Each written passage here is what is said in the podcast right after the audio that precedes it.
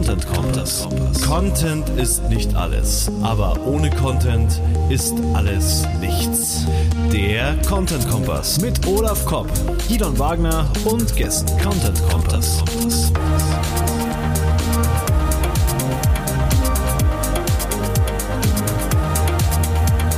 Content Kompass. Wie ehrlich muss Content Marketing sein? Darum geht's im Content Kompass heute mit dem wundervollen Olaf Kopp, mir, dem Guido Wagner und wir haben den reizenden, charmanten Marco Young zu Gast, mit dem wir ein ganz, ganz spannendes Interview geführt haben und freuen uns sehr, dass ihr heute wieder dabei seid. Hier beim Content Kompass. Wir haben äh, was ganz Tolles zu verkünden. Und zwar habt ihr richtig fleißig mitgemacht bei unserem Gewinnspiel für das Rheinwerk-Ticket.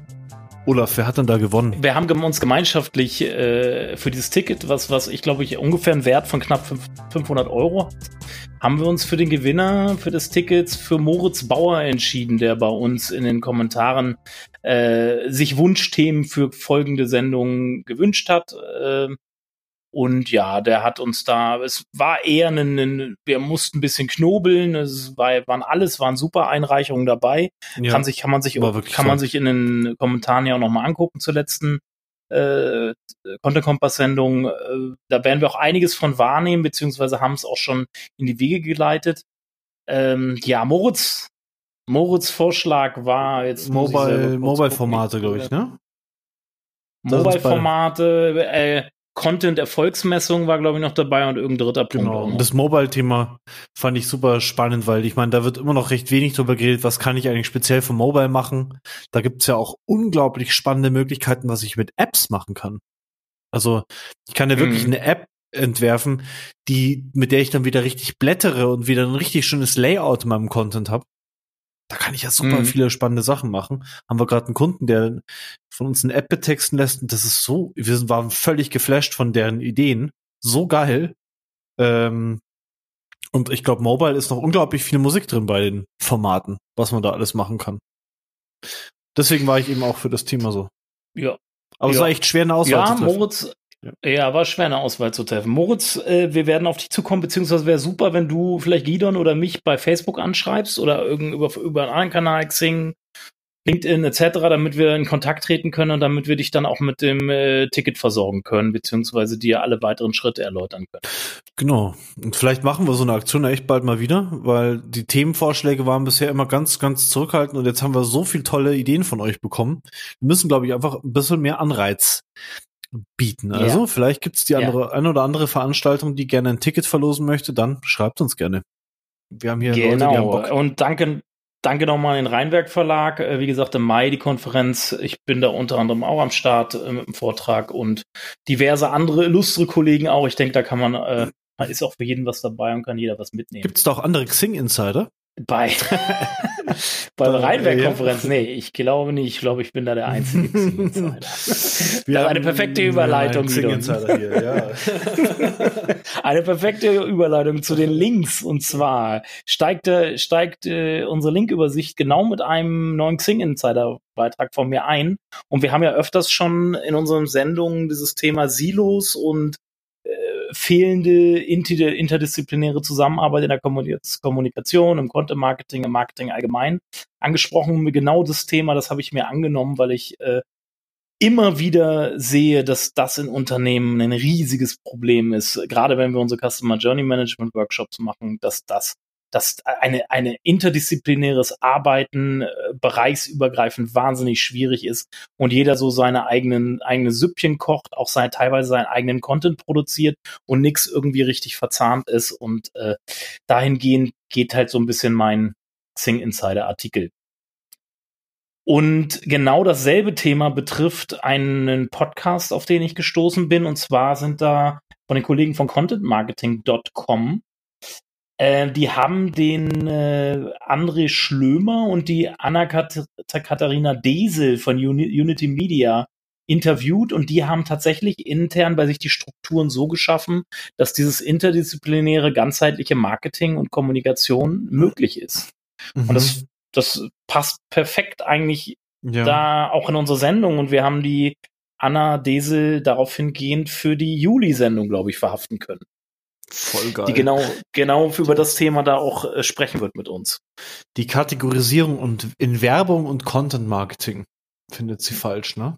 ja, genau. Das, das auch. Und es geht halt viel um dieses, in dem Podcast auch um diese, äh, um eben dieses, dieses, diese, diese, diese Auflösung der Silos und diese Auflösung der Abteilung eventuell auch so in die Richtung. Ja.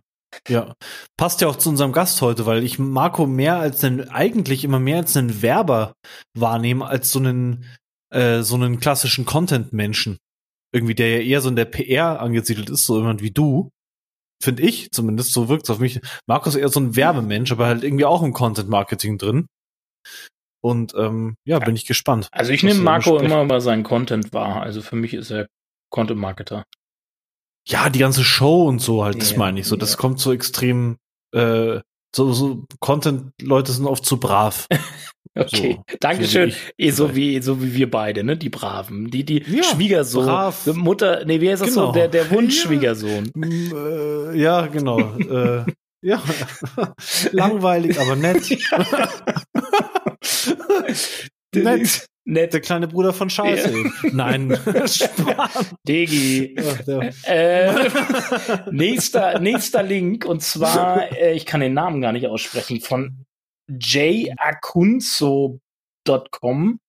Äh, ich weiß nicht, ob der Kollege so heißt. Ich bin durch Zufall draus, drauf gestoßen und der beschäftigt sich mit dem äh, äh, eigentlich so ein bisschen damit, wie lang man äh, Menschen bei der Stange halten kann, sei es innerhalb eines Contents, aber auch über, über Touchpoints hinweg, also wie man eigentlich das Interesse und die, die emotionale Zuwendung von Menschen äh, lang, möglichst lange hält. Und er konnte da so einen gewissen Verlauf feststellen, wie das so abläuft, wie so, so ein typischer Ablauf, Ablauf von äh, Zuneigung bzw. Zuwendung äh, ja, spannend. Äh, wie, das, wie das so abläuft. Da hat er so eine Theorie aufgestellt. Und das finde ich ganz interessant, so ein Modell eben auch basierend auf dieser Theorie. Und er sagt halt, dass, ähm, dass es wahnsinnig schwer ist, äh, über eine gewisse Konsistenz äh, die, die Leute bei der Stange zu halten. Genau, diesen, diesen emotionalen, das finde ich ganz mhm. spannend, mhm. diesen emotionalen Abfall, mhm. also emotional decay, den macht er ja zum mhm. Thema. Mhm. Und äh, immer wenn ich mit äh, Leuten drüber spreche, dass der Content ein bisschen mehr emotionalisieren sollte, sagen die, ja, aber wir wollen schon seriös bleiben. Ne? Also äh, jetzt hier, ich glaube, unter emotionalisieren oder so, so verstehen die meisten Leute halt immer gleich, keine Ahnung, reißerisch werden wie, wie, was weiß ich, wie die Bild oder so. Mhm. Ähm, aber man, man kann ja auch mega seriös bleiben und trotzdem Emotionen triggern. Allein einfach über das, was du ansprichst in den Leuten. Und es kommt. Ich finde, das ist ein ganz dramatisches Fehlurteil. Und es da draußen. Emotional. ja, aber seriös. Ja, emotional heißt ja eigentlich ja. nur herausragend. Also ich, ich hole denjenigen in, passend zu seiner jetzigen, zu seinem jetzigen Kontext und seiner Situation 100, 120-prozentig ab und biete eigentlich mehr, was er vielleicht auch erwartet hat. Das ist so. Ja, und der liest es nicht so mit halb geöffneten Augen, so, okay, ja, verstehe, so wie so ein Wikipedia-Artikel, mhm. sondern der ist hellwach, äh, hellwach und, und, und, und, ja, so, also so möchte ich ja nicht jemand, dass mein Content, dass jemand meinen Content konsumiert, dass der halt wach ist, aufmerksam und, und vielleicht Spaß hat oder irgendwas mhm. sich in mhm. ihm regt. Ähn ähnlich wach war ich bei dem Beitrag äh, von Mal Roth Roth, Roth, ich weiß es gar nicht, wer kann uns ja nächste, in der nächsten Sendung sagen, wie sein Name richtig ausgesprochen wird. Äh, Mal, der Vorname ist, glaube ich, richtig ausgesprochen. Mal ist schon, den kenne ich schon lange. Das ist einer der ersten Content-Marketing-Kontakte, die ich Deutschland, in Deutschland auch hatte. Und äh, er hat geschrieben einen Beitrag über die Sache mit der Lead-Generierung im Marketing. Äh, er kritisiert das immer ein bisschen, dass alles so ein bisschen auf Performance, auch im Content-Marketing in Richtung Performance getrieben wird. Das sieht er durchaus kritisch und das wollen wir mit ihm auch in der nächsten Sendung dann besprechen. Äh, haben wir auch in Show Notes. Cool. Dann kommen noch zwei Nerd-Artikel von mir, die ich im Rahmen meines äh, einer Artikelreihe zur semantischen Suchmaschinenoptimierung geschrieben habe. Es geht, wie es, wie es nicht anders sein kann, um Entitäten. Und der eine Artikel geht, geht um hm. die entitätenbasierte Indexierung vom Content-Index zum Entitätenindex. und der andere Beitrag geht um das Thema Entitätsklassen, Attribute und Typen. Und es ist beides sehr nerdig. Ich gehe da auf Patent, auf Google Patente ein. Ist keine einfache Kost. Da muss, muss man mit Interesse und einem klaren Geist dabei sein, weil sonst, sonst hört man schon zum Inhaltsverzeichnis auf, es zu lesen. Aber wer sich so richtig mal tief reingraben will in, in Sachen und vielleicht auch sich mit Suchmaschinenoptimierung schon ein bisschen auskennt, aber ein bisschen was Neues hören will, dem sind diese beiden Links zu empfehlen. Genau. Braver Content von einem netten Content-Marketer, der sich aber lohnt zu lesen. genau. Du hast aber auch noch zwei Links mitgebracht, Guido. Genau. Äh, ich war, ich war beim, im Radio. Huch. Was im Radio? Ich war im Radio. Ich war oh. im Radio. Bei Deutschlandfunk Nova, bei deren Sendung ab 21. Und da ging es um Bore-out. Und es mhm. geht ja, äh, ich Ne, eher so ein gelangweilter, ruhiger Typ, wie ich bin. Äh, ich war eine Zeit lang auch nochmal noch gelangweilter. Nee, tatsächlich äh, kennen ja vielleicht der ein oder andere Hörer unsere Geschichten auch. Und äh, die haben, sind über meinen Blog Herz bis Kopf auf mich gekommen. Und weil sie gesehen haben, dass ich eben nicht meinen Job gekündigt habe in meiner, meiner Burnout-Krise, sondern, sondern weitergemacht habe. Mhm. Und das hat die interessiert und da hat mich der Dominik interviewt von ich, Radio hör, von spannend. Deutschlandfunk Nova. Hör ich ja. mir an. Hör ich mir an. Ist, äh, den Podcast verlinkt und war cool im Studio zu sitzen. Ich, äh, ich werde ein, ich poste ein Bild in die Show Notes. Ich habe das äh, Studio im, im Bayerischen Rundfunk fotografiert, mhm. wo ich da saß, ganz alleine in so einem voll isolierten Raum. War voll geil. Ich habe mich äh, ja was anderes als hier im heimischen Podcast Studio. Genau, und da drin habe ich halt so ein bisschen erzählt, einfach wie ich, wie ich so dieses Thema Sinn sehe und, und gelernt habe zu sehen und damit halt zurechtkomme, äh, wie ich Spaß an meiner Arbeit finde. Und darum geht's auch in meinem zweiten Link, der ist von meinem Blog Herz bis Kopf äh, zu diesem Thema, irgendwas fehlt in meinem Leben. Ich krieg nämlich, äh, das ist vielleicht auch für alle da draußen jetzt unter euch, äh, ein cooler Tipp, ich pack in meine beliebtesten Beiträge auf dem Blog eine Aufforderung rein, dass die Leute mir doch bitte ihre Fragen stellen sollen. Und äh, ich mache das so, dass ich halt in meinen Beiträgen äh, unter dem Beitrag schreibe, ich schreibe einen Artikel für dich und äh, fordere die Leute eben auf, die Leser ihr Problem zu schildern und dann mache ich mich an den Artikel.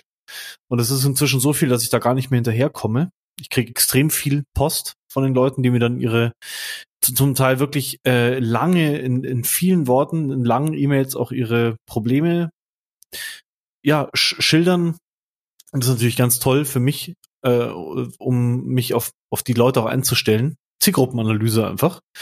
Und ähm, ja, da habe ich jetzt in, in einem Podcast habe ich fünf von den Leserinnen und ein Leser war es, glaube ich, äh, da ging es viel um Job, Studium und äh, Leute, die eigentlich erfolgreich sind, aber trotzdem das Gefühl haben, es fehlt ihnen was. Und äh, oder ja erfolgreich sind und ähm, äh, jetzt wiederhole ich mich einfach. Und trotzdem fehlt ihnen was.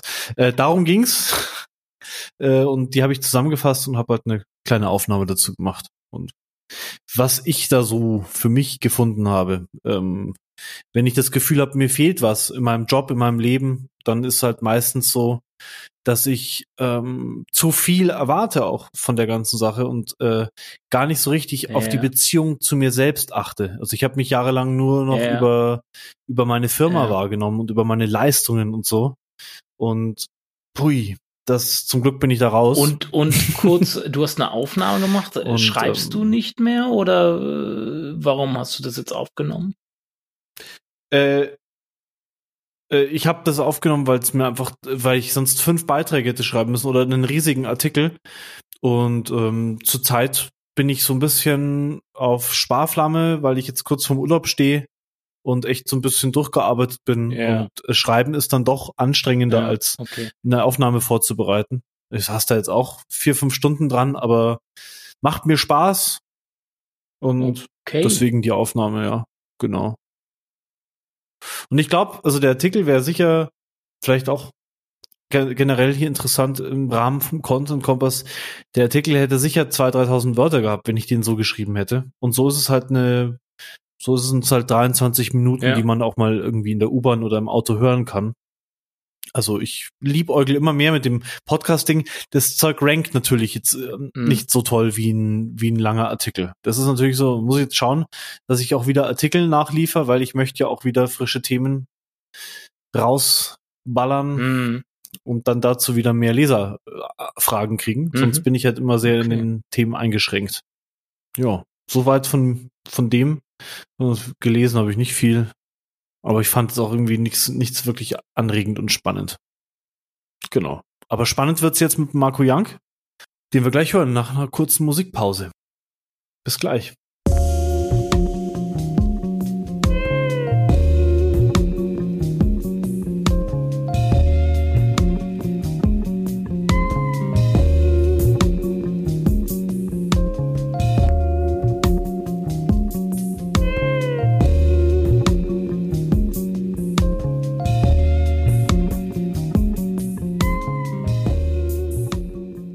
Content Marketing, Folge 14.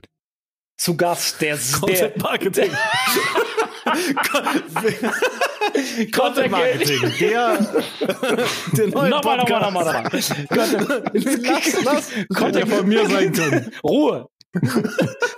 Content, wir sind Content, Marketing. Kompass Folge 14 mit keinem geringeren als Marco Young, dem Seonaut. Hallo Marco. Hallo, ihr beiden Pappnasen. da geht's ja schon gut los. Äh, äh, provozierend wie immer, würde ich mal sagen, der Marco. Marco, stell dich mal vor. Ja, komm, wir kommen aus dem Karneval raus. Das Pappnasen ja eher nett gemeint. Äh, stell dich mal vor für die Hörer, die dich vielleicht noch nicht kennen. Ja, das werden ja sehr viele sein. Also mich kennen ja wirklich gar nicht so viele, werden auch immer weniger. äh, auch vielleicht gut so. Mein Name ist Marco Jank, ich bin 49 Jahre alt, ähm, bin verheiratet, einen Sohn, bin ins Online-Marketing geschlittert, ähm, nebenberuflich, war vorher 27 Jahre Polizist, habe mich 2011 auf Druck der Behörde selbstständig gemacht und habe jetzt eine Agentur, die auf den Namen Sumago heißt. Die habe ich schon alleine 2004 gegründet. Mittlerweile sind wir 15 Leute und sind hier im Bereich Suchmaschinenoptimierung, Content Marketing, aber auch im Eventbereich unterwegs, weil wir schon seit elf Jahren ja, Veranstaltungen rund um das Thema Online-Marketing machen. Noch irgendwas? Geil. Wenn du noch was sagen willst, du hast eine du plant da was ganz Großes, plant ihr da für den November, November, ja, glaube ich, ne? Marketing Underground heißt es. Ja, wir probieren ein bisschen was entgegenzusetzen dem Verfall im Messebereich. Äh, das heißt, äh, im letzten Jahr ist ja die Cebit irgendwie gegen die Mauer gefahren. Ähm, ich habe da so eine äh, so eine eigene Inspiration, warum das passiert ist. Da will ich was entgegensetzen und ich will auch irgendwie ein bisschen was Größeres machen, was Konferenzen anbelangt und da ein bisschen vom Mainstream weg und halt den Bereich Show und Konferenz kombinieren in einer mir eigenen Art. Dazu gibt's aber in den Folgemonaten noch Informationen. Äh, unter campix.de könnt ihr da schon die ersten Informationen euch abrufen. Okay. Cool. Campix könnten ja sogar die meisten Hörer kennen, im Gegensatz vielleicht zu deinem Namen. Also ich habe zuerst mit Campix Kontakt gehabt und dann Marco Young. Ja, mag sein. Ich bin ja auch nicht ja. so aktiv nach außen. Also ich bin ja eher ein bisschen zurückhaltend und deswegen ähm, kenne so mich vielleicht. Ja, genau. Also so du bist, so ein, du bist, deswegen, du bist sehr introvertiert. So habe ich dich bisher auch immer wahrgenommen ja, in den letzten acht genau. Äh, schüchtern, Schüchtern würde ich es bezeichnen. Ja. Ähm, genau. Und ähm, deswegen kennen ja. vielleicht die Campings mehr als meine Person. du und der Olaf, ihr habt ja schon äh, so eine kleine Geschichte hinter euch. Ihr kennt euch acht Jahre, hat der Olaf mir gerade erzählt. Und ihr habt euch immer wieder so liebevoll in den Haaren, äh, mal auf Facebook, mal in, in deinem Podcast auch, wo es um Agenturen ging. Bevor ich euch jetzt in den Ring lasse, würde ich noch zwei kleine Fragen stellen, weil ich glaube, ich werde danach nicht mehr viel zu melden haben, wenn ihr euch in den Haaren habt. Ich bin mal gespannt, wie das dann laufen wird. Wir lieben uns, ähm, wollte ich noch mal sagen. Ja? zwischen uns. ja, alles andere ist Marketing. Äh, ich hatte letztens, Marco, du machst ja auch viel Content-Produktion bei dir in der Agentur. Und ich bin ähm, letztens im Coaching mit, mit äh, zwei Kundinnen ähm, dann einmal draufgekommen, die zu fragen, warum wollten ihr eigentlich Content produzieren? Weil die, ich coach die gerade, wie diese Referenzkunden-Stories machen. Und irgendwann habe ich mir gedacht, also, das, ist, das wirkt alles so offensichtlich. jetzt wollt ihr aus allem irgendwelche riesen Texte machen. Warum wollt ihr das dann machen? Und das wussten die dann gar nicht so genau. Das fand ich mega spannend. Warum wollt ihr denn nicht einfach eine, eine einfache Referenzenseite machen und dann auf die Stories verweisen? Warum muss jetzt alles mega viel Text sein auf der Website? Äh, und Marco, was würdest denn du sagen? Warum, warum sollen Unternehmen überhaupt Content produzieren heutzutage? Puh, also wir haben ja jetzt hier nur, wie lange haben wir? Eine Stunde? Ja, ähm, genau. Also, sehr umfangreiche Frage. Aber im Kern ja. ähm, ich glaube, äh, in meiner Brust schlägt ja auch ein Herz äh, eines Suchmaschinenoptimierers. Das heißt, du musst ja in irgendeiner Form Texte produzieren und ich sage jetzt mal auch gar nicht, wie lang die sein müssen, ähm, um überhaupt da draußen in der Welt der Suchmaschinenoptimierung und von Google stattzufinden. Ähm, aber das natürlich äh, mehr die technische Ebene. Die eigentliche Ebene ist, dass ich ja mehrere Möglichkeiten habe, Menschen zu erreichen mit meinen Botschaften. Und eine davon ist zum Beispiel Text. Für manche Leute, die lesen gerne Text, gerade Olaf spricht sicherlich eher eine Klientel an, die sehr, sehr, sehr, sehr viel lange und tief liest. Sehr, sehr lange ich werde tief dieses, liest. Ich werde diesen, ich werde, ich, sehr, sehr, ich werde diesem, dieses Image werde ich glaube ich nicht mehr los. nee, ist ja auch richtig, aber du transportierst ja genau das Richtige damit für die Leute, die gerne viel und tief lesen. Dann gibt's aber eben genauso Leute, die eben neben Text das nochmal in Video verpacken, weil die lieber YouTube gucken, weil die in dem Moment, wo die den Content aufnehmen, halt vielleicht entweder vom Mindset so sind, dass sie eher das aufnehmen wollen, oder in der Situation, wo sie sich auch gerade befinden, ähm, ja nur imstande sind, jetzt vielleicht Video aufnehmen zu können. Genauso ist es mit Bildern, manche äh, gucken sich lieber äh, Illustrationen an von irgendwelchen Daten, damit die nochmal zusammengefasst werden. Und manche andere sitzen gerade im Auto oder im Sportstudio und können das alles nicht konsumieren und wollen sich lieber einen Podcast reinziehen.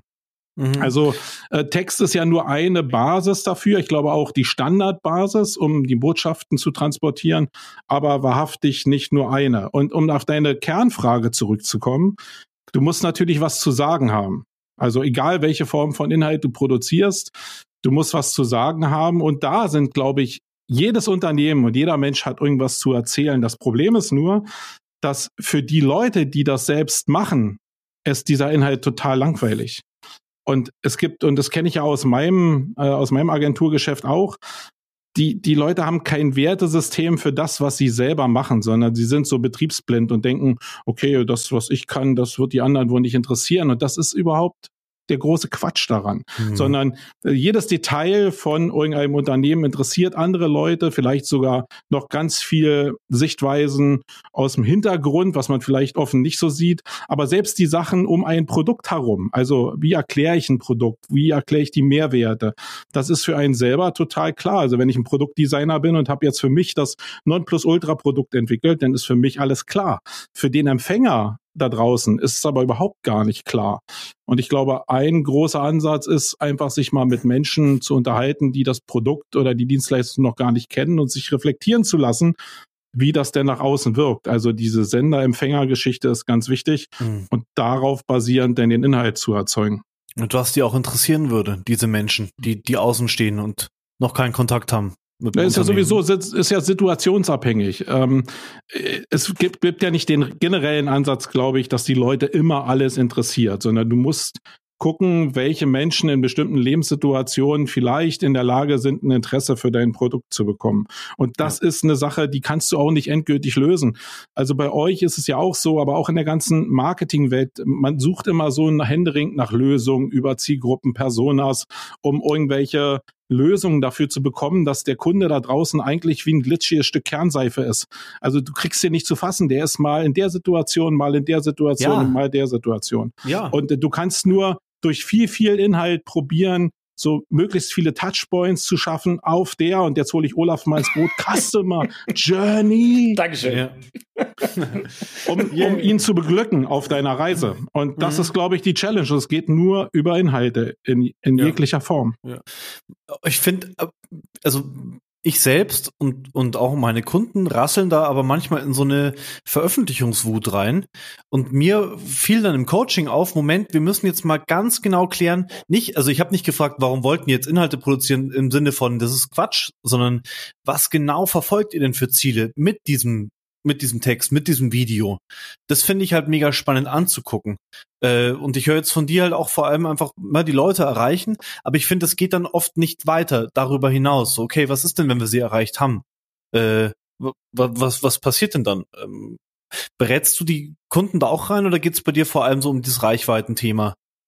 Also im Kern ist es Reichweitenthema und ich probiere die Leute natürlich genauso zu beraten, wie du es auch machst. Aber ab einer gewissen, ab einem gewissen Alter und wenn du das eine Weile machst, kommt ja so ein gewisses Maß an Realitätssinn damit rein.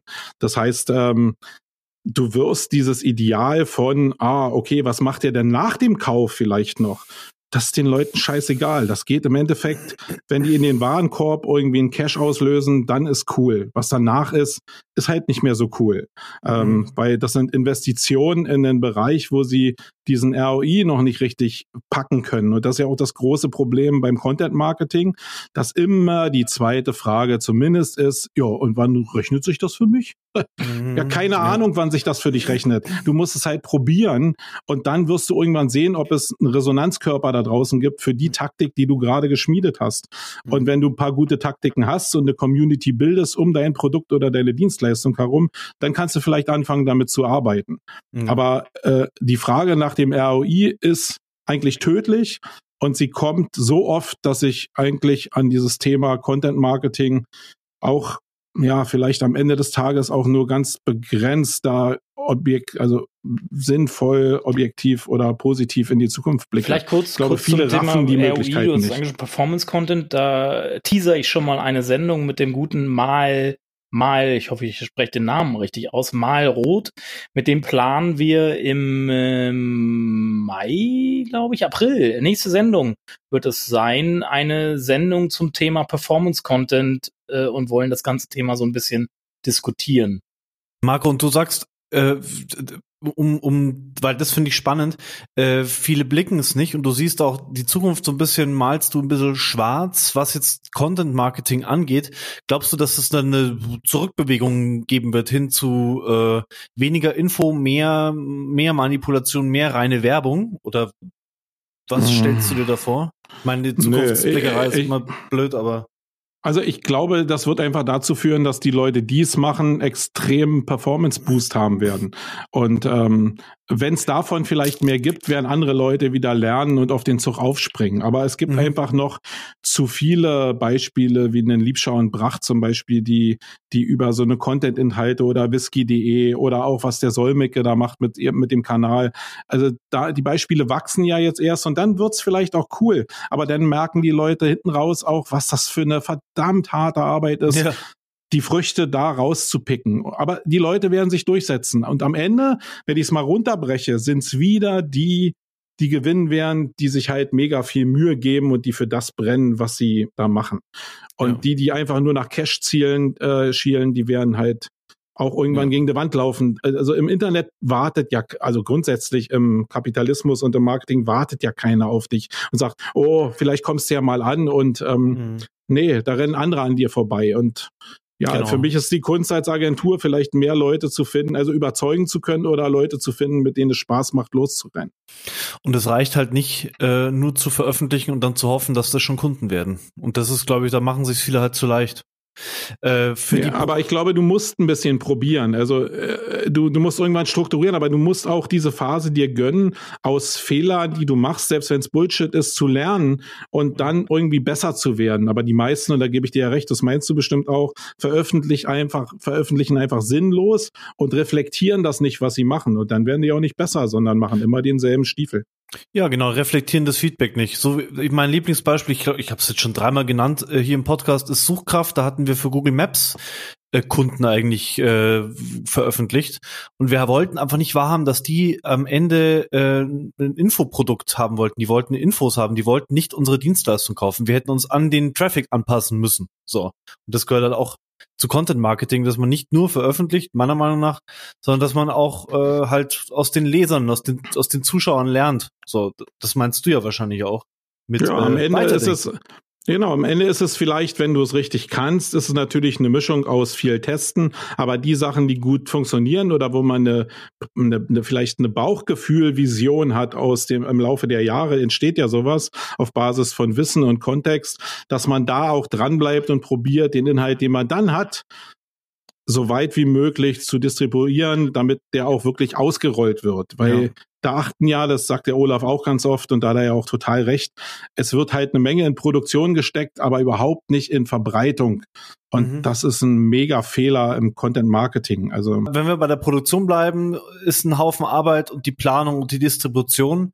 Äh, du hast in einem deiner Podcasts hast du gesagt, äh, Freelancer hältst du für äh, höchstens eine kurzfristige Lösung.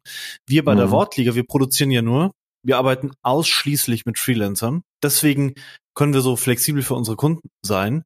Äh, das ist ja sozusagen, wenn das jetzt ein Kontrabeispiel, finde ich, für das, was du gesagt hast, dass es nur mit Freelancern geht, äh, dass es mit Freelancern nicht geht. Kannst du das nochmal konkretisieren, was du da gemeint hast mit den Freelancern, von denen man irgendwie mal absehen sollte irgendwann?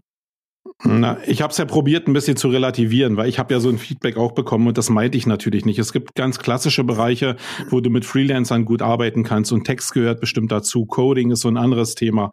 Mhm. Ähm, das fließt ja auch so in dieses Thema Homeoffice mit rein. Ähm, ich mhm. glaube, in den Bereichen, da sind Freelancer äh, eine gute Basis, wenn du die Leute kennst oder wenn du so äh, irgendeine eine, eine Agentur schaffst, die auf eine Struktur basiert, wo was eigentlich auf die Qualität nicht so richtig ankommt, würde ich jetzt mal ketzerisch sagen. Äh, das, was, das, was ich meinte, sind aber Sachen, wo ich jetzt für meinen, für mein Universum, was ich selbst gestrickt habe, jetzt einen Zusatzbaustein brauche, wie zum Beispiel eine SEO-Dienstleistung oder Sachen aus dem Content-Marketing, wo ich direkt mit Leuten kommunizieren muss, die ein gewisses Level haben. Dann ist halt das Problem, dass ich die, die, die ein gewisses Level haben, die bekomme ich halt gar nicht auf Knopfdruck. Und für mich ist es und für viele andere da draußen eine Sache, die brennt mir jetzt unter Nägeln, die muss ich lösen. Und die Antwort, die ich in großen Teilen bekomme von den guten Jungs und Mädels, ist halt, ah, du, ich bin ziemlich ausgebucht. In drei Monaten kannst du dich nochmal melden. Ja. Das ist halt für mich überhaupt nicht skalierbar. Und wenn ich die dann einmal habe, dann muss ich sie eigentlich auch fest über Kontingente buchen, damit ja. sie auch bei mir bleiben, was ich wirtschaftlich auch total verstehen kann. Also das hat überhaupt nichts damit zu tun, dass Freelancer nicht an, als sich als Geschäftsmodell für die Leute funktionieren, aber für mich als Auftraggeber oder als Agentur ist es halt überhaupt gar kein Modell, was skalierbar ist, wenn ich mich nicht in den Bereichen bewege wie Text oder Coding oder gibt bestimmt noch ein paar andere Beispiele dafür, wo ich halt nicht auf diese individuelle Klasse und das die Kreativität vielleicht auch angewiesen bin. Ja, total. Also das klingt jetzt für mich verständlicher, was du gemeint hast. Also ich weiß nicht, Olaf, wie es bei euch läuft, aber wir haben da ein ähnliches Problem. Wir arbeiten, das ist eigentlich ein Vorteil von uns, wir arbeiten sehr eng mit den Freelancern zusammen, mit denen wir arbeiten. Das sind irgendwie ungefähr 20 Stück. Mit denen arbeiten wir mega eng zusammen und das funktioniert extrem gut, aber wir tun uns sau schwer, neue Leute reinzubringen, um mal ein bisschen noch größer mhm. zu werden. Und das meinst du wahrscheinlich. Wir müssten die in, in einem Projekt testen, dann gucken, schreiben die nicht nur gut, sondern sind die auch zuverlässig. Dieses ganze, B -b -b das, wenn halt eine neue Anfrage kommt, dann gehen wir halt lieber auf Leute, die wir kennen. Das ist so diese ja, klar. Also ich glaube, da, ja. das Große, was du verkaufst da draußen, was du auch über einen Preis nachher rechtfertigen kannst, ist ja der Punkt Sicherheit. Und wenn du jetzt sagst, du willst jetzt meinetwegen als Textagentur 500 Texte liefern zum äh, Tag X und die müssen bis dem, zu dem Tag da sein, weil das irgendwie vertragsmäßig auch an irgendwelche Bedingungen geknüpft ist, dann musst du ja wissen, ob du dieses Angebot äh, äh, guten Herzen abgeben kannst oder nicht, weil du auf einen Stamm zurückgreifen kannst von Leuten, die eben zuverlässig sind. Und meine mhm. Erfahrung ist eben, also wir haben auch einen Stamm von sehr zuverlässigen Leuten, aber die selbst die sagen äh, in bestimmten Hochzeiten bei Ihnen oder auch das Thema Krankheit ist ja da relevant oder auch Familienplanung. Ähm, ja. Meistens sind ja die Leute als Freelancer auch zu Hause, gerade wenn es äh, Frauen sind, die eben auch Familienplanung haben, also Kinder zu Hause haben. Und die sind in Teilen natürlich, die sind sehr zuverlässig als Person, aber da sind Lebensumstände, die sind für die nicht so richtig kalkulierbar, für uns auch nicht. Und ich muss aber trotzdem das Angebot am Ende des Tages abgeben. Mhm. Und da brauche ich halt ein Maß an Sicherheit. Und das ist halt schwer. Gideon, da du mich okay. ja auch angesprochen hast. Ja. Äh, ja. Wunsch, ich, also ich hatte gestern wieder ein längeres Gespräch mit einem Kunden von uns oder beziehungsweise mit einem potenziellen Kunden, das Erstberatungsgespräch. da, es kommt halt immer wieder die, die Frage auf, äh, viele Unternehmen haben die Ressourcen noch nicht für Content-Produktion, würden es deswegen am liebsten mhm. ausliefern. Ich sage aber immer, mittel- bis langfristig ist eine eigene Redaktion ein eigenes strategisches Asset, genauso wie der Content ein eigenes strategisches Asset ist, was mir gehört und wenn es mhm. gut funktioniert, mir auf Jahre Sichtbarkeit und Kunden bringen wird. Und mhm, ähm, ja. die deswegen im ich, kurzfristig, um, um Spitzen zu überbrücken, kann man Content-Produktion nach meiner Meinung auslagern und sich von extern ja. besorgen was aber natürlich auch im Initial, äh, Initialaufwände zur Folge hat. Ich sag mal, wenn man, wenn man gerade als Agentur ist dieses Thema Content-Produktion ein extrem schwieriges Thema, wie ich finde, weil du hast verschiedene Kunden aus verschiedenen Branchen und bei euch dementsprechend eigentlich unterschiedliche Autoren und Texter, die sich mit den unterschiedlichen ja. Themen schon auskennen, ohne immer bei Null in der Recherche anfangen zu müssen, weil sonst folgt das natürlich zu e-, extremen Initialaufwänden, die ein Kunde dann ja. irgendwie auch bezahlen ja. muss und dann wird der Content natürlich äh, ziemlich teuer. Genau, und das muss man sich dann auch erstmal leisten können, eine eigene Redaktion zu haben. Und die ist dann ja oft auch so bis oben hin dicht. Also bei unseren Kunden ist es oft so, die haben eigene Redaktionen, nur die haben halt dann so mega Lastspitzen, äh, Relaunch oder so, und dann reicht's halt wieder doch nicht. Das ist halt echt ein, ein ein krasses Thema. Marco, aber jetzt mal von dem Ding abgesehen, was sind für dich im Tagesgeschäft die größten Herausforderungen bei der Content-Produktion? Hm. Also ich würde mal sagen, in Anlehnung an das, was du gesagt hast, ist es Identifikation. Ähm, was die Leute in hohem Maß haben wollen, ist halt eine Identifikation mit ihrem Produkt und das das ist gar nicht so abwegig, glaube ich, das einzufordern. Aber ähm, selbst die, die bereit sind, viel Geld für Identifikation zu bezahlen, und ich glaube, du musst das nur über Geld und Zeit kannst du das bezahlen, um das hinzukriegen. Selbst die werden oftmals enttäuscht sein, weil das, was vielleicht in dem, was Leute mit Produkt, mit USPs verbinden und so eben nicht so trocken ist, sondern da ist ja so eine Metaebene von, hey, das ist leistungsfähig, weil, oder ich spreche jetzt die Gruppe an, weil. Und das eben zu transportieren, ist mega schwierig. Also die Erwartungshaltung auf Kundenseite wirklich zu gerecht zu werden, wenn es ja. so um inspirierende Produkte geht, ist fast unmöglich, muss ich mal sagen. Also ich will ja. mal ein Beispiel nehmen, auch wenn es dich jetzt betrifft. Wir haben ja äh, Texte schreiben lassen für die Marketing Underground. Das ist jetzt so ja. ein Herzblutding von mir. Und du warst einer von denen, die da auch mitschreiben sollten. Genau. Ähm, jetzt hast du uns ein Ergebnis geliefert und es, äh, es war nicht so, wie ich es eigentlich erwartet habe, will ich jetzt mal sagen. Und ich muss es auch gleich relativieren, weil das hat mit dir überhaupt nichts zu tun. Ich habe dir einfach eine Aufgabe gestellt, die du nicht erfüllen konntest, weil alles, was ich metaebenenmäßig so im Kopf habe an Herzblut, wie sollst du das lösen, wenn du noch nicht mal richtig weißt, was ich da eigentlich mache? Und das ist ja. Das ist halt bei vielen Produkten auch so. Ähm, jetzt Inhalte zu, egal in welcher Form, zu produzieren, die diesem leidenschaftlichen Spirit zumindest folgen, ist fast unmöglich, weil die Erwartungshaltung auf Kundenseite immer verkehrt ist, also immer falsch ist. Die kannst du eigentlich nur enttäuschen.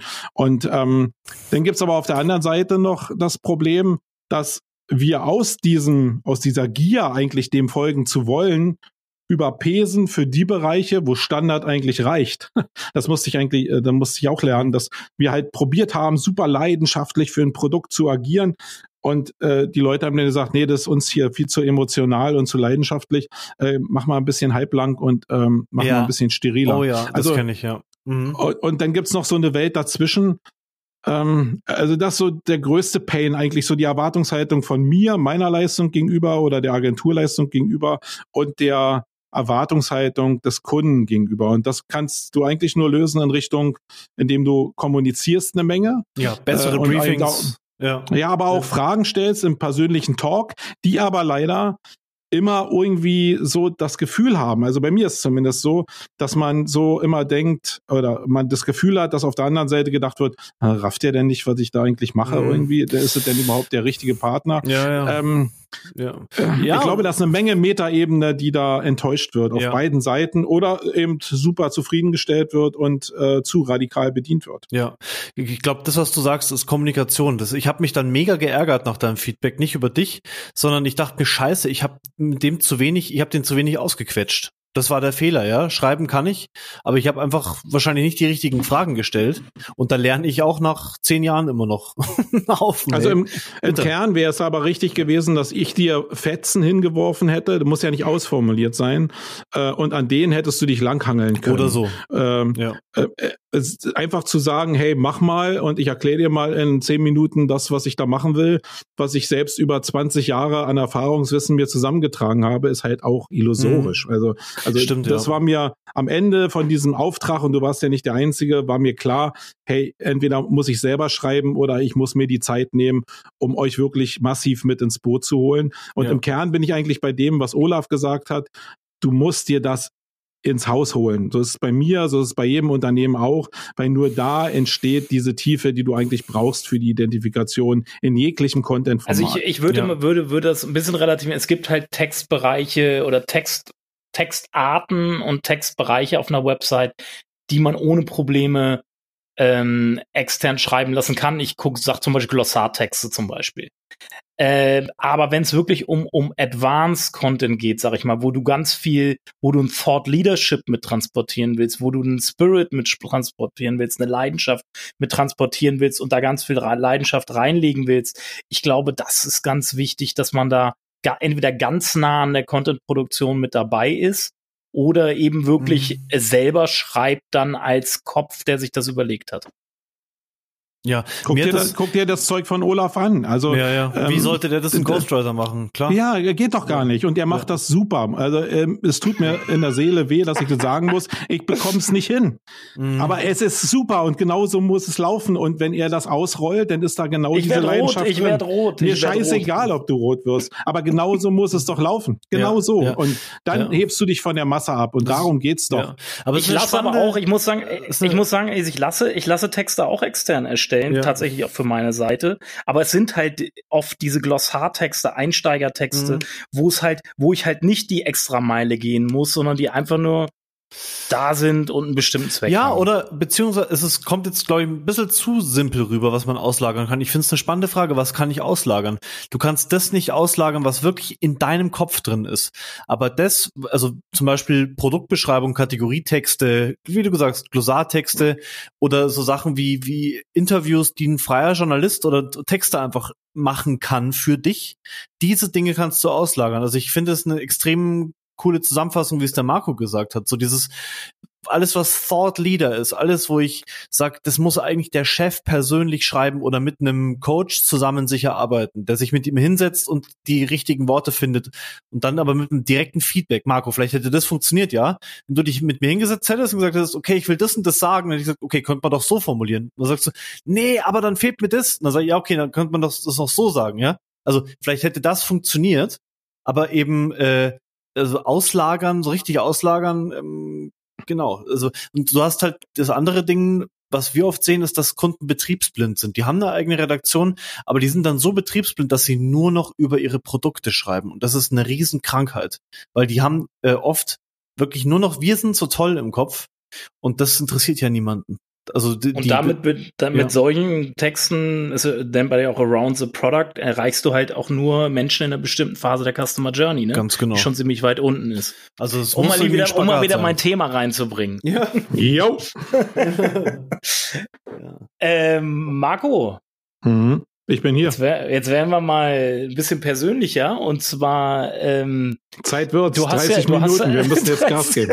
ja, halbe Stunde haben wir noch. Ich kann mich dran erinnern, äh, das war ungefähr in der Zeit, wo ähm, Trump zum Präsident geworden ist in den USA und da gewählt wurde, wo wir alle kopfschüttelnd da saßen und gedacht haben, wie, wie kann sowas sein? Da hast du dich dem Thema Populismus angenommen es war, muss ungefähr so dem, in dem Kontext, glaube ich, war das auch so. Und dem, und du hast, wenn ich das richtig zusammenfasse, wolltest du diesen populistischen Ansatz wählen, um als trojanisches Pferd zu benutzen, um über diesen Populismusansatz eine breitere Masse zu erreichen und damit deine echten Botschaften zu vermitteln. Habe ich das richtig so wiedergegeben?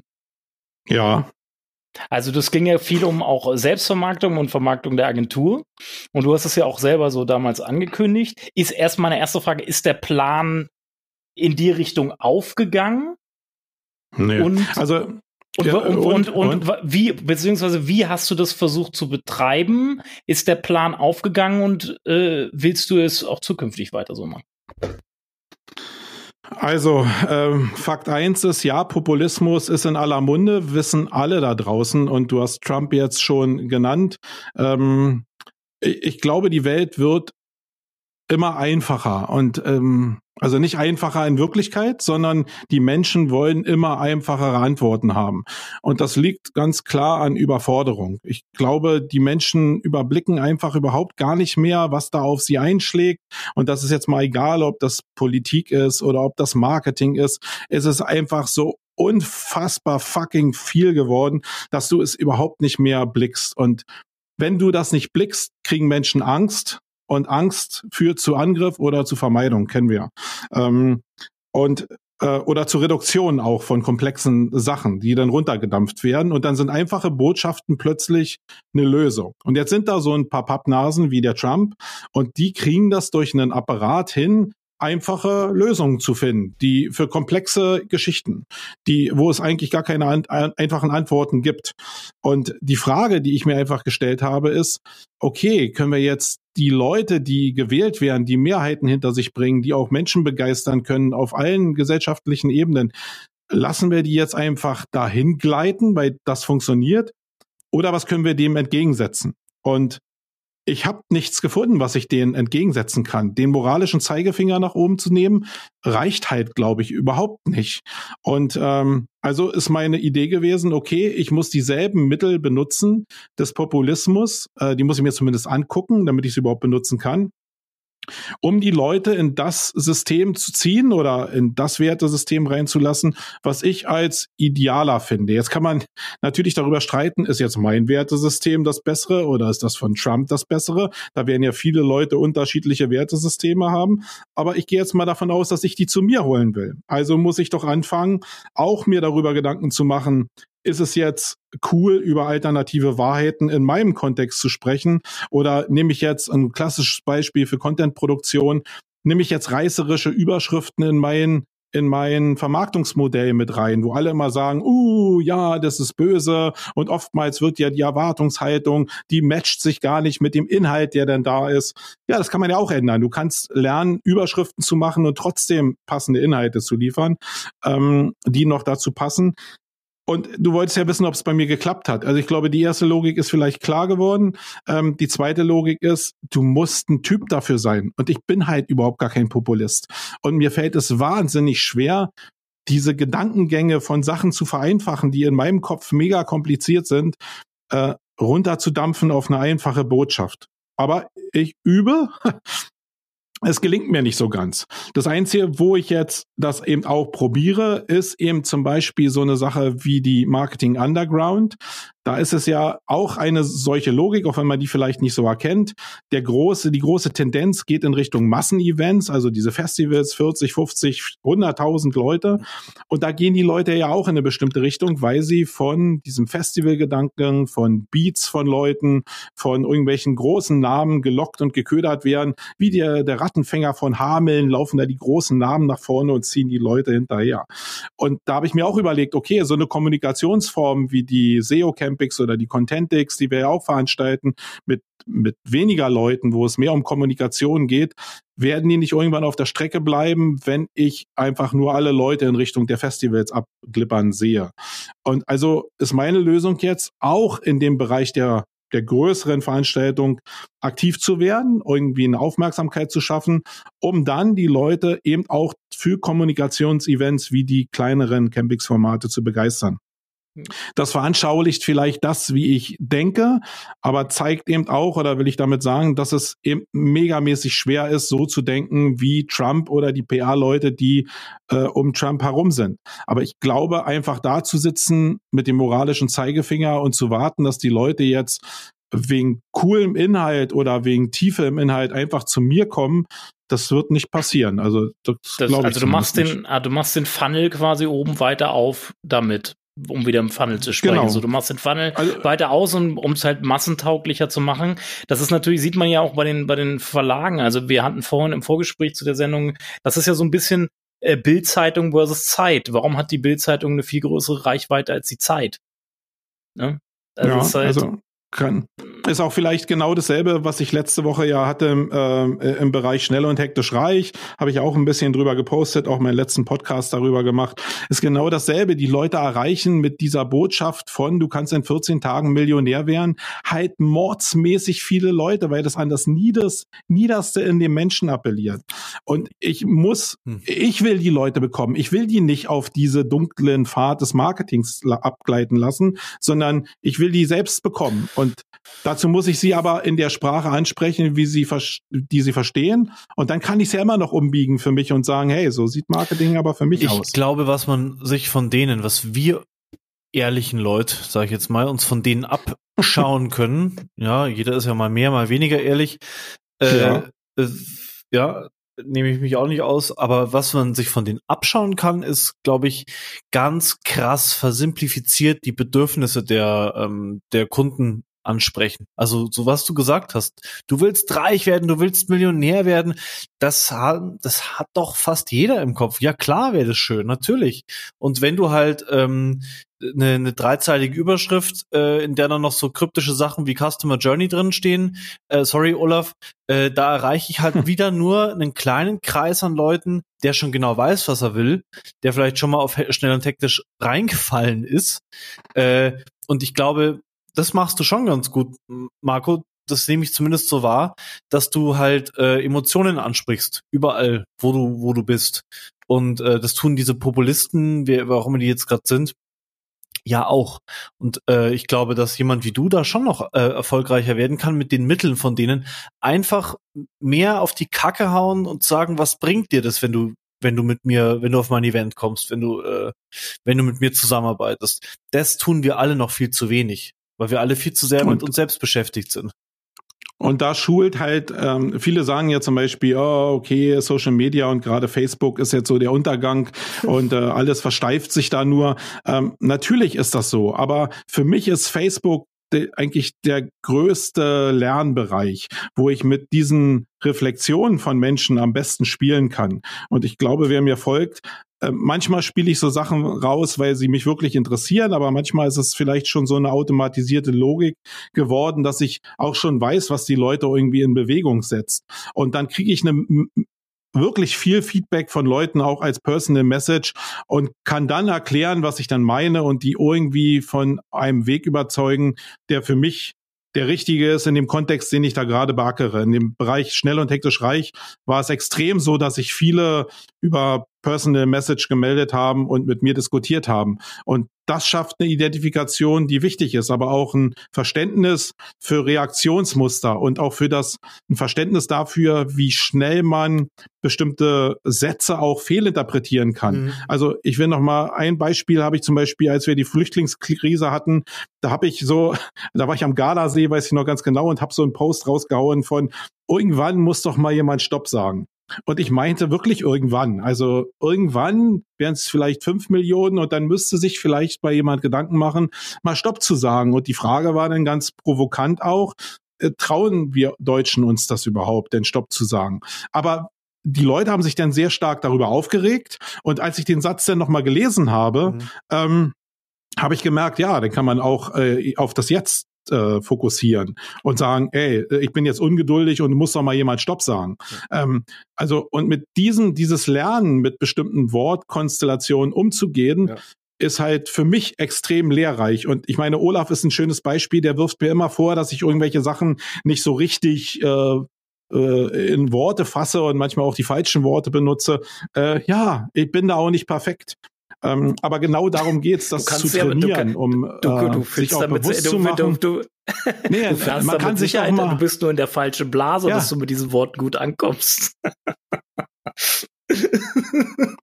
nein, geht ja gar nicht. Geht, nein, ich will einfach für mich, ich will einfach für mich auch das Recht in Anspruch nehmen, mich mal versprechen zu können. Und in, in einem Podcast, wo ich jetzt wirklich in meinem Podcast äh, eine Stunde durchlabere, eben mich auch mal versprechen kann. Also ähm, und nicht jedes Wort auf die Goldwaage gelegt wird. Aber das Verständnis dafür, das hole ich mir sehr stark aus Facebook und das ist auch eine Übungssache. Mhm. Aber mhm. dann machst du dich auch schon wieder zum Fachidioten ich, in dieser Sprache und das auch ich wieder nutze gefährlich. Facebook, habe ich auch richtig. für mich ist es auch für, für mich mhm. tatsächlich auch mein Trainingsplatz so ein bisschen. Ich habe es aber eher benutzt, was das Thema äh, andere Meinungen und Perspektiven offen dafür sein und zulassen. Das hat da, deshalb, deshalb mache ich öfters so offene Diskussionen ja. bei Facebook auf, um mit den anderen Meinungen besser umgehen zu können und nicht äh, sofort in den Angriffsmodus immer zu gehen oder zuzumachen, sondern die anderen Perspektiven offen zuzulassen, ohne mich angegriffen zu fühlen. Das, das ist so meine, meine, meine Trainingsaufgabe, die ich so auf dem Trainingsplatz Facebook irgendwie trainiere. Hm. Hm, genau, ist bei mir auch so. Aber ich merke immer wieder, dass es mir nicht so richtig gelingt. Ich treffe da immer wieder auch ab und mache dann doch irgendwann zu. Aber ja, ich glaube, wir sind alle Menschen.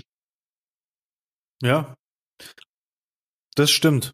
Und nichts ist richtig. Das fand ich auch ein gutes Zwischenfazit. Ja, also äh, ist nur richtig für den Menschen, den du in dem Moment triffst. Glaubst du denn diese Notwendigkeit, populistischer, mehr äh, manipulierend zu kommunizieren, ist jetzt auch was, was wirklich fürs Content Marketing Not tut für alle? Oder kann man noch was mit, kann man genauso viel erreichen mit einer klaren, ehrlichen äh, Nutzenkommunikation? Ähm, ähm, also ich glaube, du brauchst Cojones. Mhm. ähm, ich glaube, wenn du dich traust, so zu sein, wie du bist, hast du sowieso gar kein Problem. Die meisten und die meisten Marketer vor allen Dingen, äh, denen geht auf der Strecke des Marketing-Seins irgendwie diese Authentizität verloren. Mhm. Wenn ich mir jetzt so Leute angucke, wie den Finn Kliman zum Beispiel, der einfach so ist, wie er ist, der auch aus dem SEO kam äh, damals und jetzt eigentlich nur das macht, was ihm so richtig Bock macht und damit mega erfolgreich ist.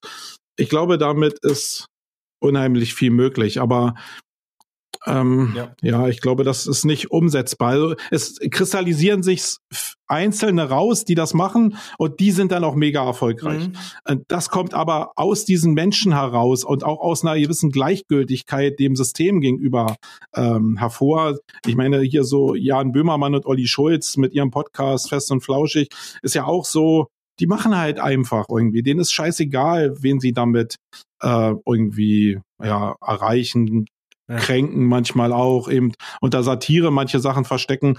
Aber das wird gut reflektiert. Wenn du dich anpasst, ist halt, hast du eigentlich eigentlich schon verloren. Also ja. Marketing ist eigentlich ein Todbringer für bestimmte Erfolgsmuster. Das kann man, glaube ich, von dir lernen, sich nicht anzupassen, weil ich, also Ne? Also du bist schon in meinen Augen so ein so ein Farbtüpfelchen im, im grauen Marketing, in der grauen Marketing-Szene, also wenn man die als grau bezeichnen will.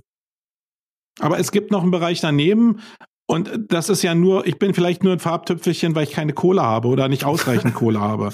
Wenn du Kohle hast, ist scheißegal. Dann baust du dir, wenn du geschickt bist zumindest, oder die richtigen Agenturen hast, dann baust du dir dein Image äh, so, wie du es haben willst. Und das ist auch schon schwer, aber dann hast du, kannst du Kohle dafür investieren. Habe ich aber nicht. Also muss ich so sein, wie ich bin. Das ist mein Kapital und das muss ich da reinschleudern. Also. Ja.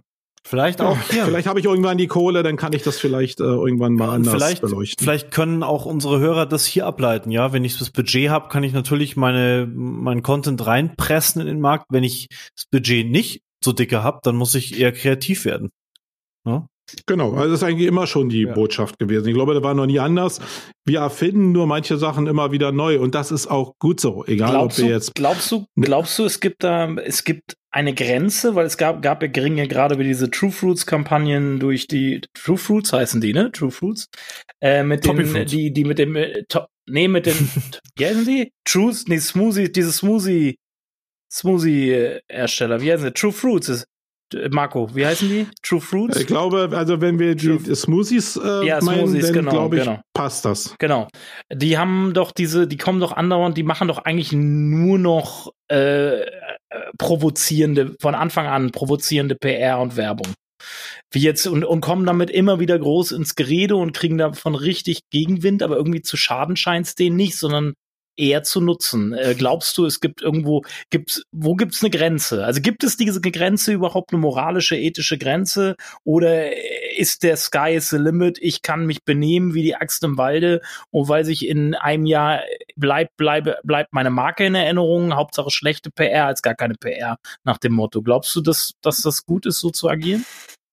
Also ich glaube, die Leute, die es übertreiben, die, da ist es überhaupt nicht gut. Ich glaube auch nicht, dass schlechte PR gute PR ist. Diesen Wandel glaube ich nicht, sondern diese Leute, die du da meinst, und davon gibt es ja ein paar. Ich meine, wenn ich mir hier Einhornkondome angucke und so, ähm, oder hier so eine Marketingagentur wie Jojo fucking Yeah, die, wenn du die Leute mal getroffen hast, die hinter den Agenturen oder hinter den Firmen stehen, dann ticken die genau so die sind so radikal, die wollen was anders machen, die haben das total verstanden, ein bisschen gegen den Strom zu schwimmen. Die haben aber ein Wertesystem, was sie über eine bestimmte Grenze nicht rübergehen lässt. Also die würden immer provozieren, aber nur bis zum gewissen Maß.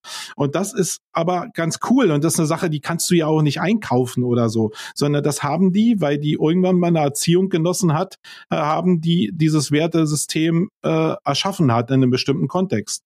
Und die wissen aus Marketing-Sicht, okay, ich kann provozieren bis zu einer gewissen Grenze, aber ich darf diese Hauch, diesen schmalen Grad, den sehen die halt, den viele andere nicht sehen.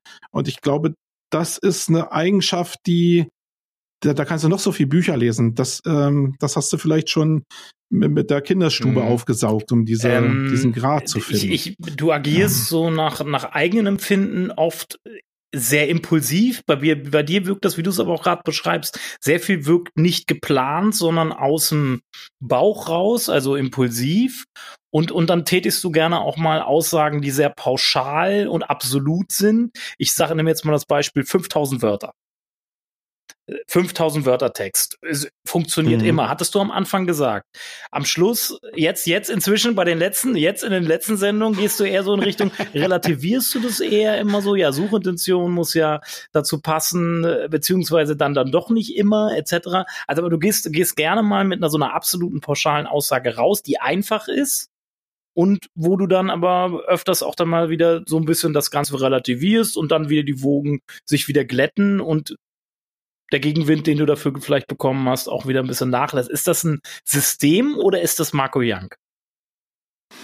Genau, also das diese diese dünne Linie, die ich da irgendwie am Horizont sehe. Und bei den 5000 Wörtern Texten oder bei den holistischen Inhalten, um das mal darunter zu brechen, ist es ja eigentlich ich habe das nie so gesagt, wie du es gesagt hast. Ich habe nie gesagt, 5000 Wörter sind äh, ist jetzt das Muss, sondern ich habe gesagt, die durchschnittliche Menge von Textinhalt liegt zurzeit nach äh, nach dem, was ich gelesen habe, zumindest ist ja nur meine Wahrheit, bei 2000 bis 2500 Wörtern und ich weil das ja schon der Normalfakt ist, will ich halt einfach ein Brett dagegen setzen und sage jetzt 100 Prozent mehr. Also 5000 Wörter oder eine Verdopplung zumindest. Äh, 5000 Wörter.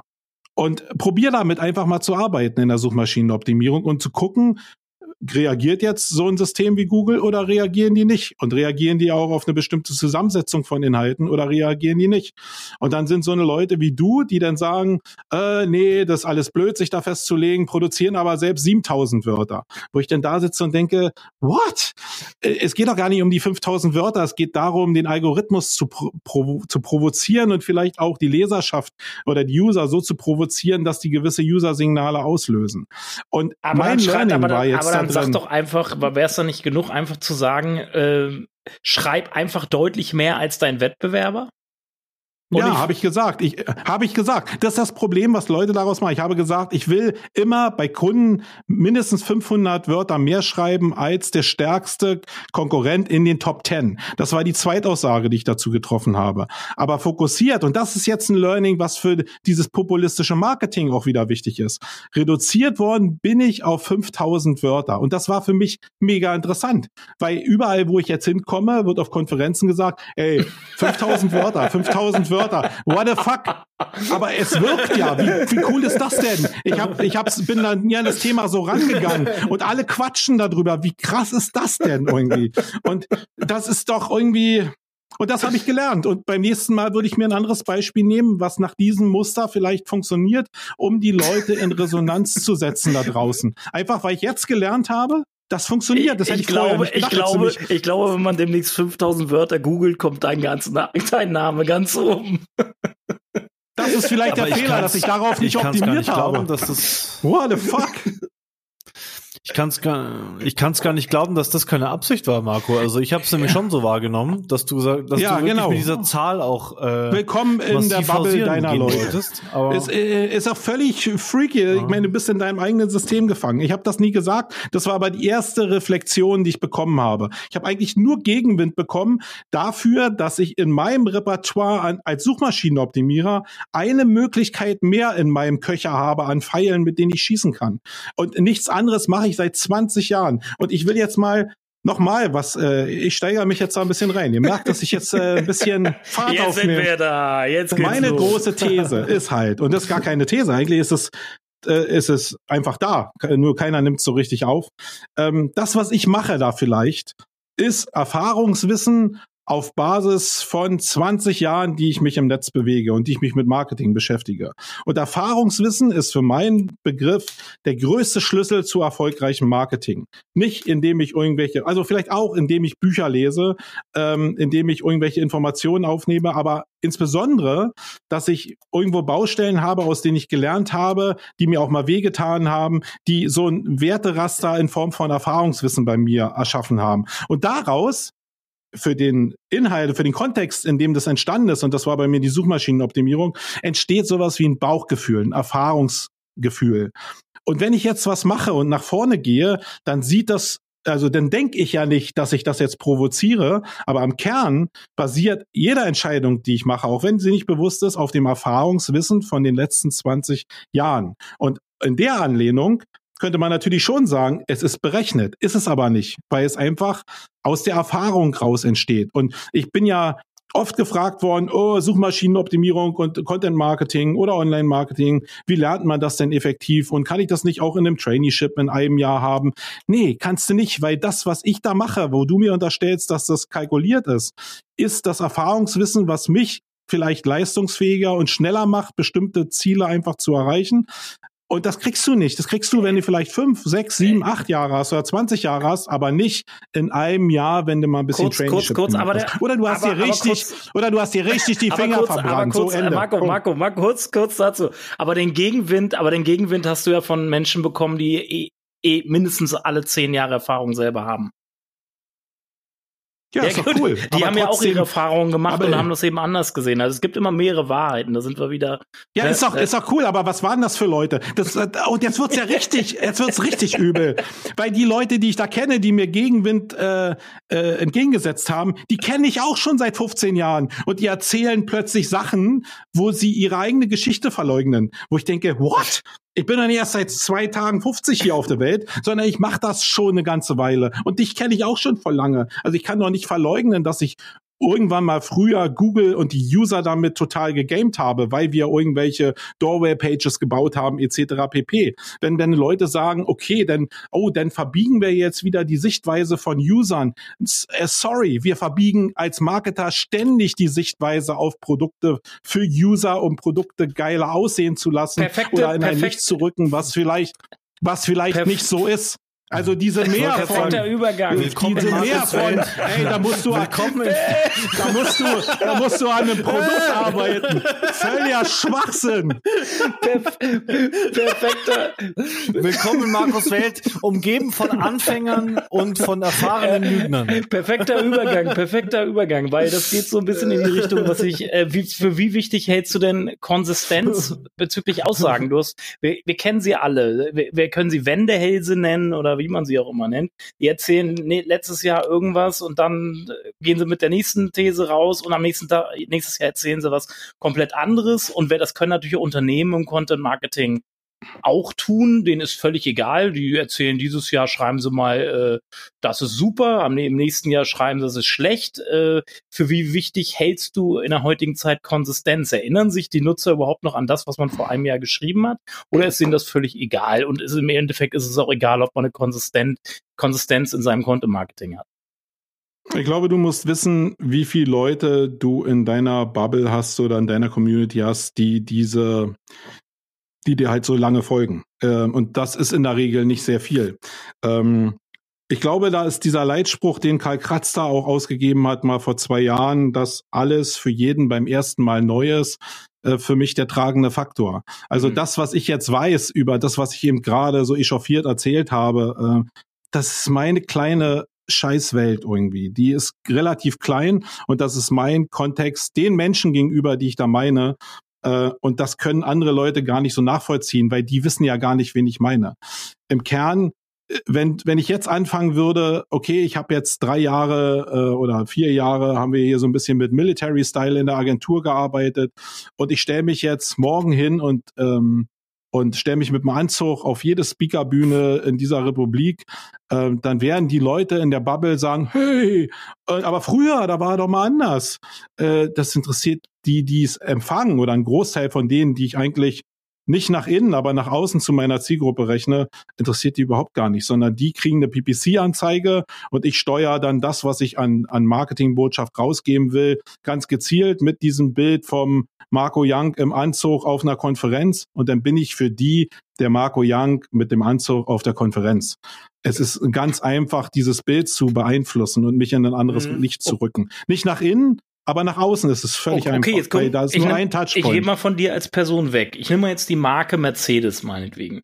Die Marke Mercedes positioniert ja. sich äh, bisher oder hat sich in der Vergangenheit positioniert für Themen wie äh, erfolgreich im Beruf, wie mache ich Karriere etc. Und irgendwann hat man so überlegt man sich, ach, wir gehen noch ab heute gehen wir mal auf Nachhaltigkeitsthemen. Ähm, glaubst du, dass das dass sich da keiner Hahn dann wirklich mehr nachkräht. Hey, die haben sich doch vorher über für so Karrierethemen und wie werde ich schneller, ganz auf die Spitze zu rein, wie werde ich schnell reich, schnell und hektisch reich und jetzt machen sie hier einen auf nachhaltig. Meinst du, das hat keine Auswirkungen auf eine, auf eine Marke? Also ich glaube, dass die Prozesse da relativ lang sind und dass die großen Konzerne natürlich da auch eine ganze Menge faken. Ich weiß jetzt nicht, bei Daimler ist es, äh, die sind ja nun am Dieselskandal auch ein bisschen vorbei.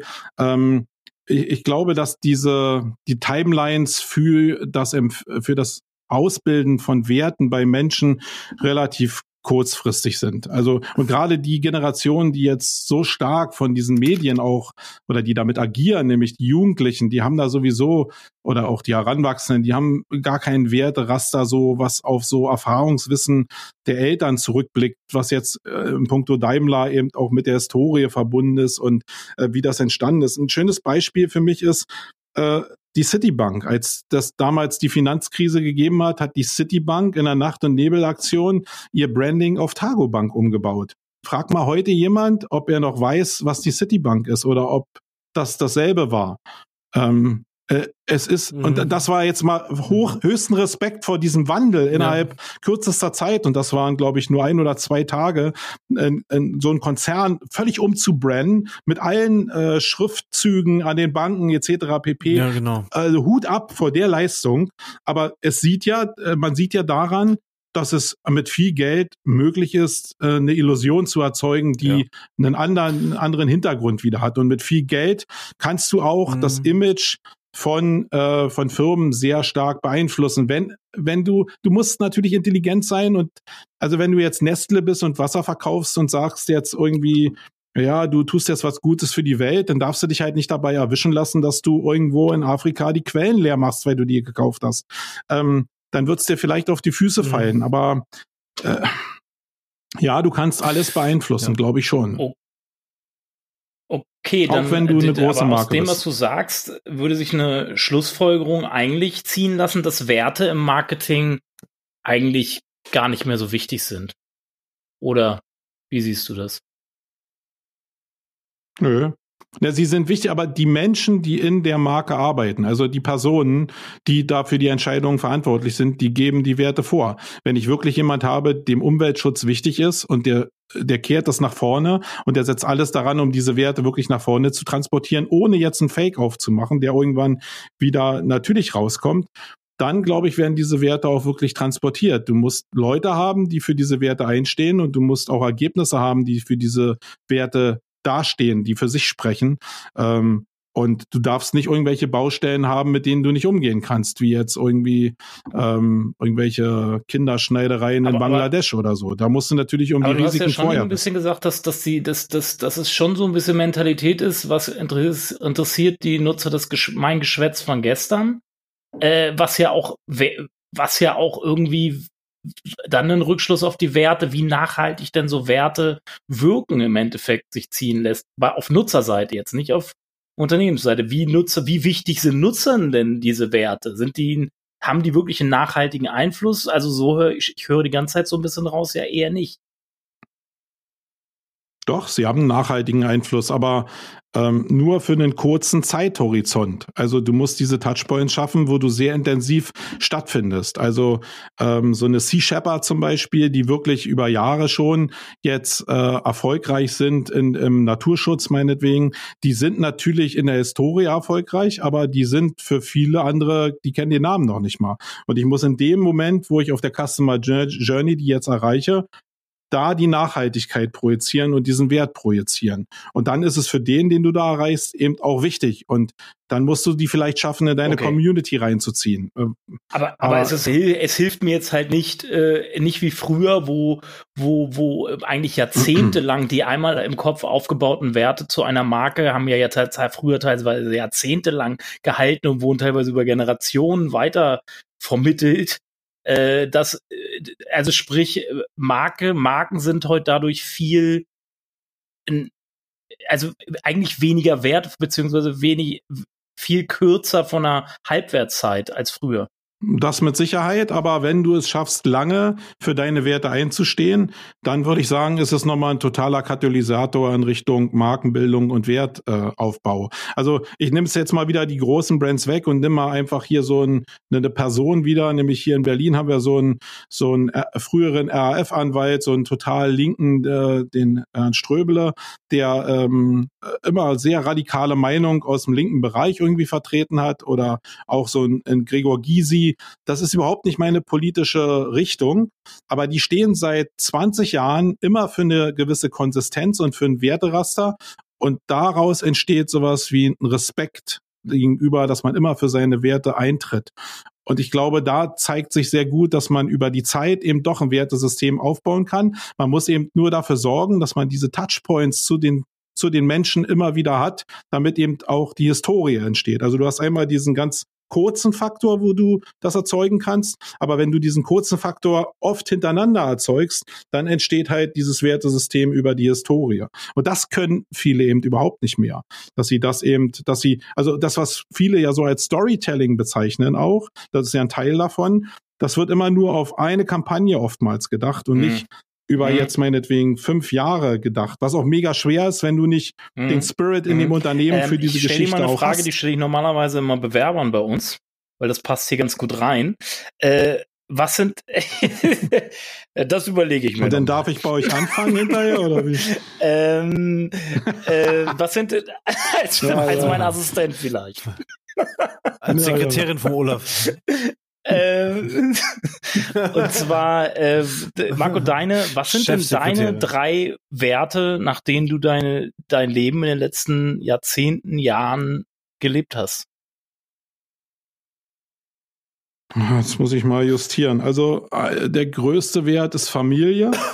Also dieser kleinste menschliche Gemeinschaftscontainer, den ich eigentlich zur Verfügung habe, der mir eigentlich auch die Sicherheit für mein Leben gibt, egal ob jetzt privat oder beruflich. Das ist so der größte Wert, ähm, den ich probiere zu, probiere zu erhalten. Äh, ich glaube, wenn du meine Frau fragen würdest, gelingt mir das nicht immer, aber äh, zumindest ist dieses Wertesystem grundsätzlich in meinem Kopf da und ich probiere daran zu arbeiten.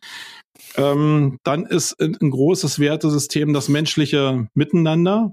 Ähm, das ist auch das, was mich persönlich dazu bringt, jetzt nicht so ein Fan von Homeoffice zum Beispiel zu sein, sondern ich will, dass die Leute miteinander kommunizieren, weil ich daran glaube, dass das wirklich eine, dass das einfach abhanden kommt, dieses Zwischenmenschliche, also jetzt nicht nur im Homeoffice, sondern mit allen Medien, die da dran auch beteiligt sind. Da geht so viel Metaebene, was wir Menschen brauchen, verloren. Und daraus entsteht so viel Konfliktpotenzial, dass ich zumindest in dem kleinen Kreis, den ich hier äh, beackern kann, ähm, darauf achte Besonders, Und, äh, besonders, besonders glaube, harmoniebedürftig wirkst du nicht. ja, aber das sind zwei verschiedene Welten. Ich bin echt auch beeindruckt davon, dass das bei euch so rüberkommt, weil ähm, äh, es gibt anscheinend immer nur eine Richtung. Man steht für irgendwas und nicht für mhm. mehrere Sachen gleichzeitig. Das ist so wie ich bin immer nee, links oder ich verstehe ich das, ich verstehe das, also, verstehe das ja richtig. Äh, ich bin ja auch nicht, ich wenn diskutiere, ich diskutiere ja auch gerne. Es ist nur so ein kleiner Einwurf gewesen, weil ich weiß, glaube ich, was du meinst. Ich weiß, was du damit also, sagen willst. Ich bin mega, ich bin mega harmoniebedürftig. Ich, also wirklich mega harmoniebedürftig. Ich habe aber im Laufe des Lebens gelernt, dass ich bestimmte Entscheidungen hart treffen muss, weil ich sonst überhaupt nichts erreiche. Also du kannst in bestimmten Situationen halt nicht nur labern, sondern du musst in gewissen Situationen Entscheidungen treffen. Ich war 27 Jahre Polizist. Da, ich bin zu einem Einsatzort gekommen und musste sofort eine Entscheidung treffen. Wenn ich was gelernt habe, dann ist es das. Und trotzdem bin ich als Mensch sehr mhm. harmoniebedürftig, weil ich die den Konflikt überhaupt gar nicht suche. Aber ich weiß, wo ich ihn, wo es sich lohnt, den zu führen oder wo es wichtig ist, mhm. den zu führen. Ähm, Nummer drei? Ja, jetzt überlege ich gerade. Drei ist schon irgendwie schwierig. Irgendwie puh. drei zwischenmenschlich und ja, äh, Fairness vielleicht. Also, spielt aber da mhm. irgendwie auch mit rein.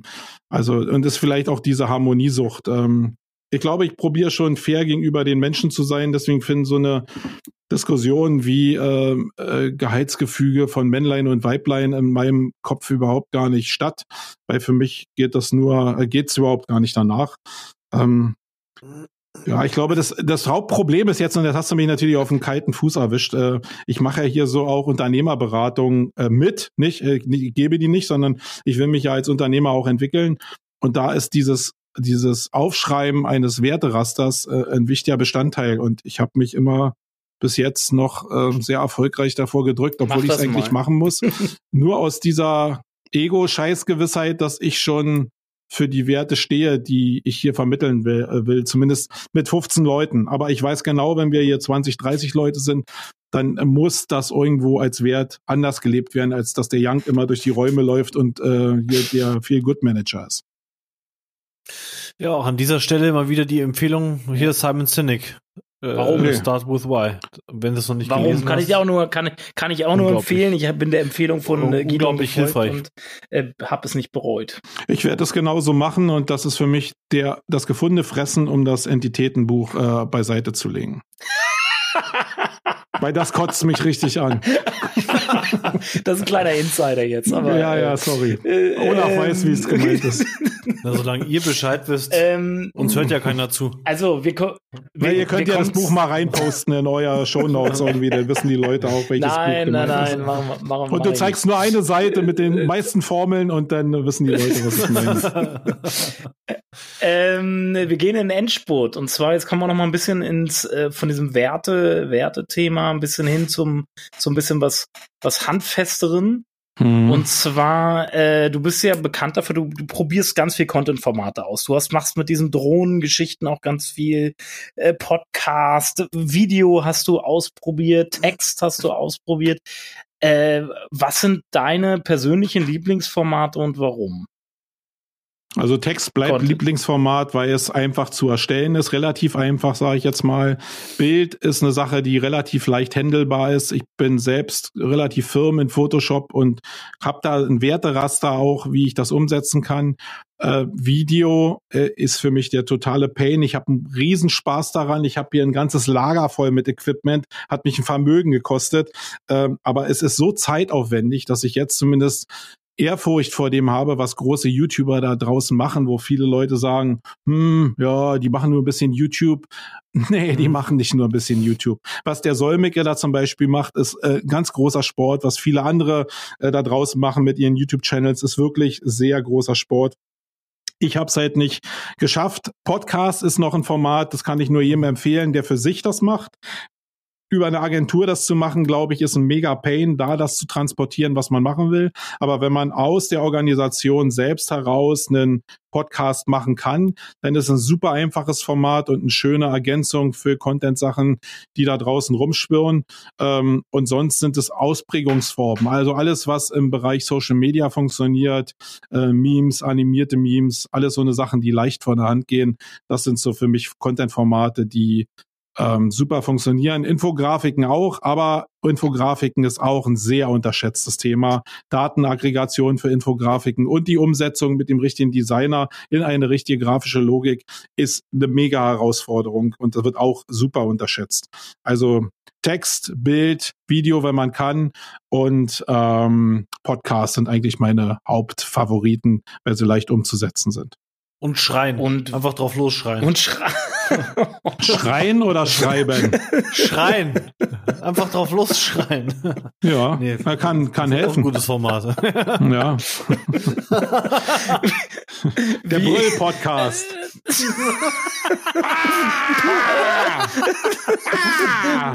Powered by Marco Young. Ach, ja. Powered by so. Marco Young.